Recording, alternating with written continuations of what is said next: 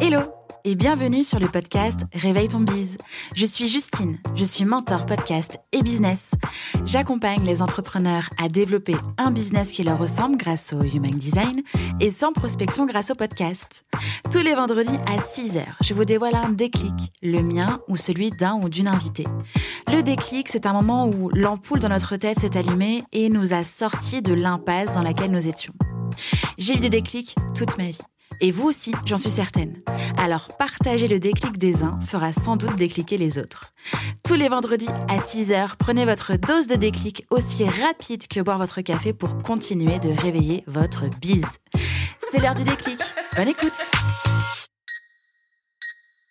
dans cet épisode de Déclic, je reçois Géraldine Fevra qui a tout simplement répondu à mon appel sur Instagram pour participer, partager son déclic je lui ai posé la question Peux-tu nous partager le déclic que tu as eu dans ta vie, qui a changé quelque chose et qui t'a permis d'être la personne que tu es aujourd'hui? Je vous laisse découvrir son déclic. Bonne écoute Mon déclic s'est fait en deux temps et s'est étalé sur environ deux ans. Le premier temps, on est en septembre 2019 et à ce moment-là, je suis salarié d'une multinationale. Mon job consiste à aller dans les entrepôts ou les usines de mes clients un peu partout dans le monde. Et à ce moment-là, c'est pas trop l'éclate. Je me pose pas mal de questions sur mon job et mon futur dans l'entreprise. Il se trouve que j'ai un déplacement aux États-Unis qui tombe la semaine de la rentrée de mon fils en CP. Quelques jours avant mon départ, je fais ma valise et mon fils vient me voir. Il me demande comment il va faire pour me raconter sa rentrée si je suis pas là. Alors je lui réponds pas hyper convaincu, mais bon, j'essaye qu'on fera des visios et qui pourra me raconter comme ça. Et là, il me dit, de toute façon, t'es jamais là. Niveau culpabilité et tordage de boyaux sur l'échelle de Richter des parents, on est sur un bon 12. Donc je serre les dents, j'encaisse, et force est de constater que ça m'a pas assez secoué parce que les habitudes ont repris le dessus et les déplacements aussi. Le second temps, c'est quand ma fille a 4 ans et qu'elle me dit un jour je sais pas ce que je veux faire plus tard, je veux être pompier et travailler sur les chantiers, mais c'est pas possible de faire les deux en même temps, va falloir que je choisisse. Et là, je m'entends lui répondre, mais non, pas du tout, tu peux faire les deux.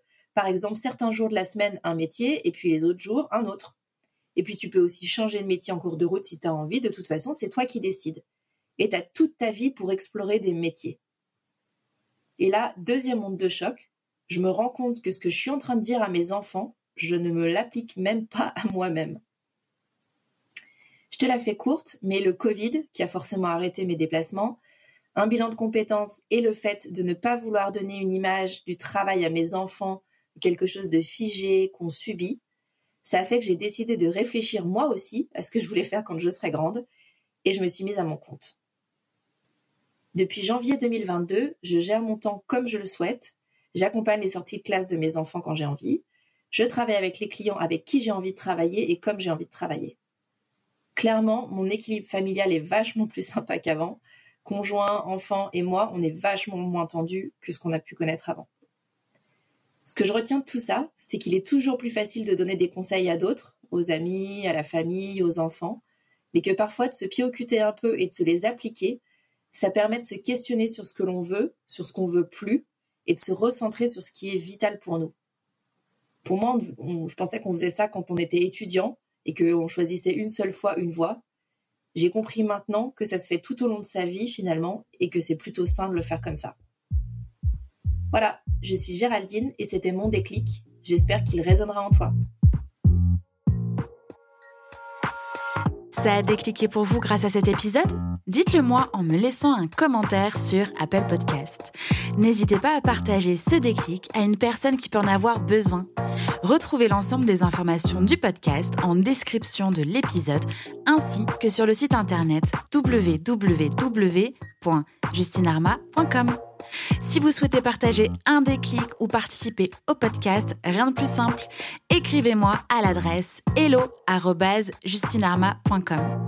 Abonnez-vous à Réveille ton bise pour ne rien rater sur votre plateforme d'écoute préférée.